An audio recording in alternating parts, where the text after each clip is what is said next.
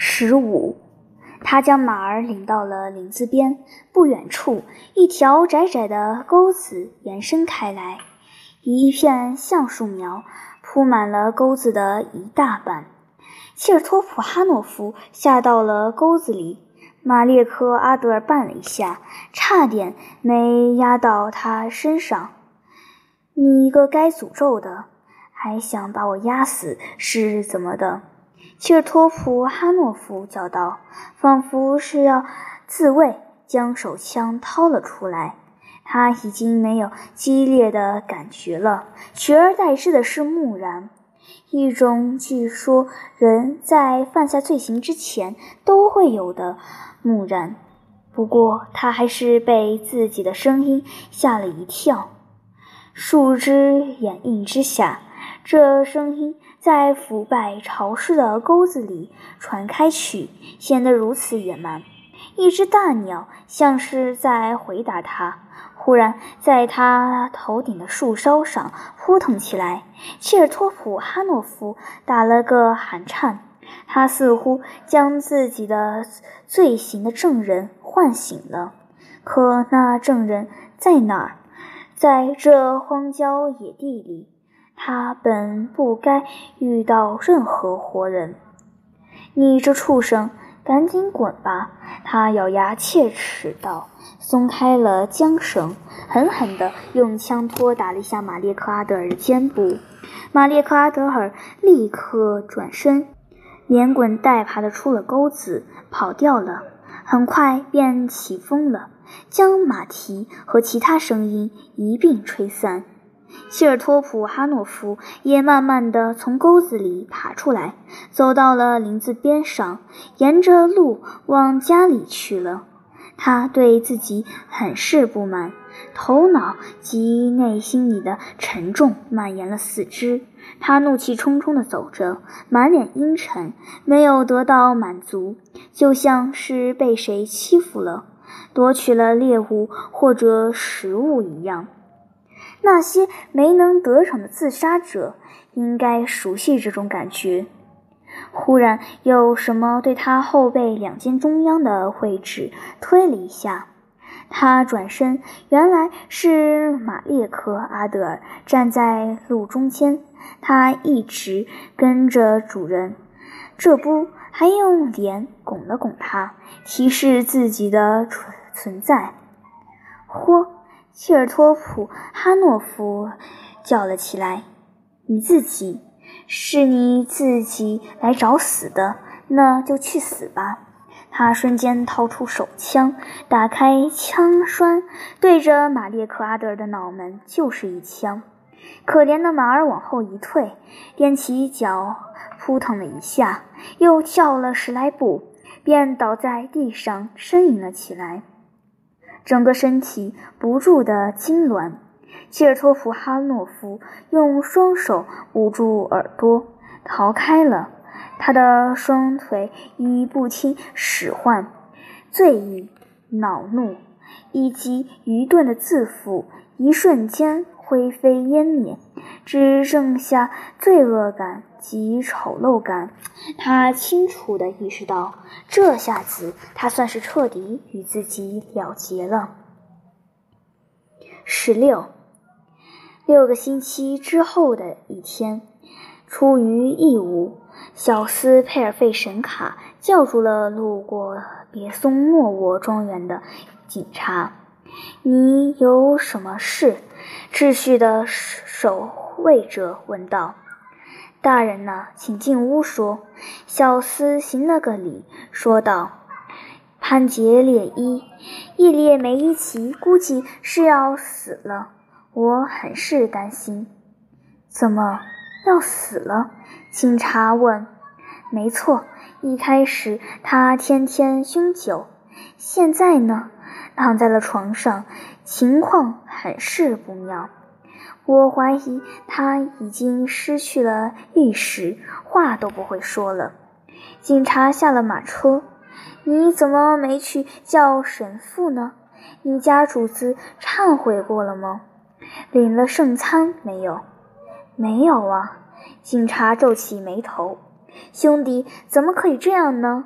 这怎么行？你难道不清楚这是多大的责任吗？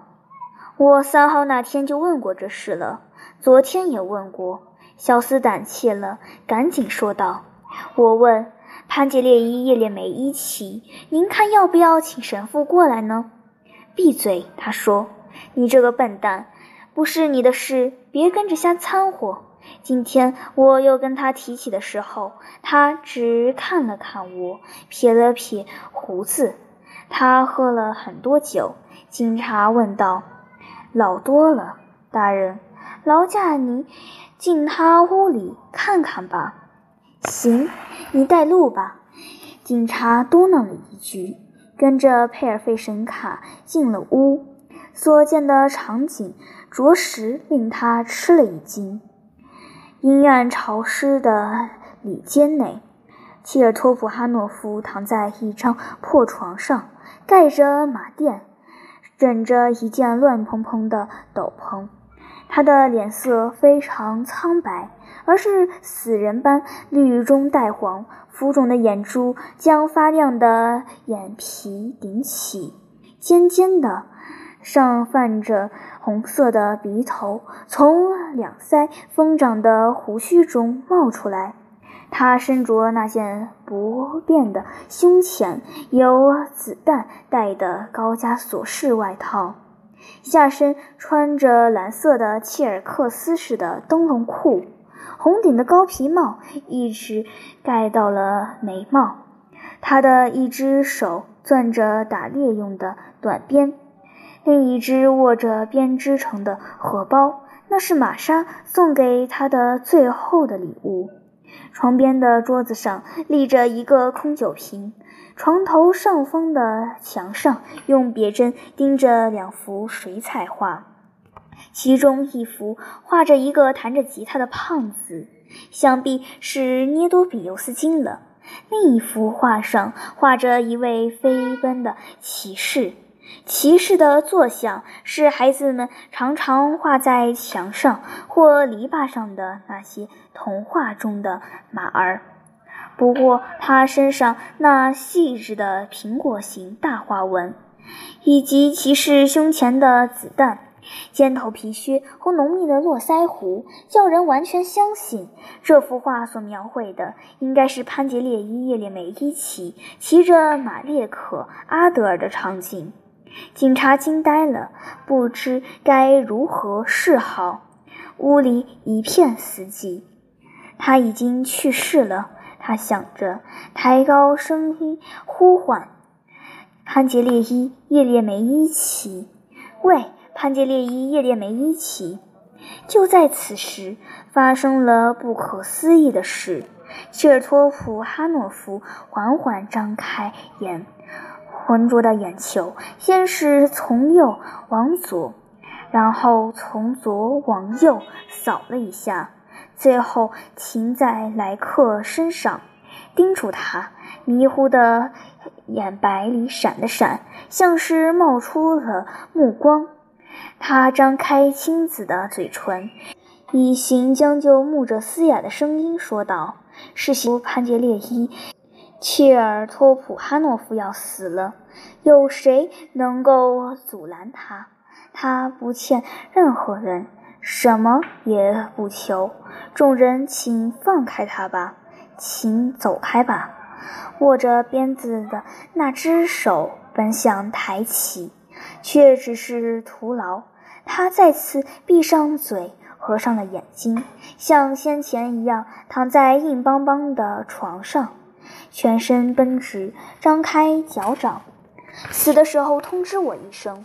警察走出屋子时，对佩尔费神卡悄声说：“我看现在是去叫神父的时候了，得按规矩来，给他涂上圣油才是。”佩尔费神卡当天就去找了神父。第二天，他通知警察，潘杰列伊叶列梅一起昨天夜里过世了。送他的棺材入土时，只有两个人在场，小斯佩尔费神卡和莫舍尔雷伊巴切尔托普哈诺夫去世的消息，不知怎的就到了犹太人那儿，他便毫不迟疑地赶来送恩人最后一程了。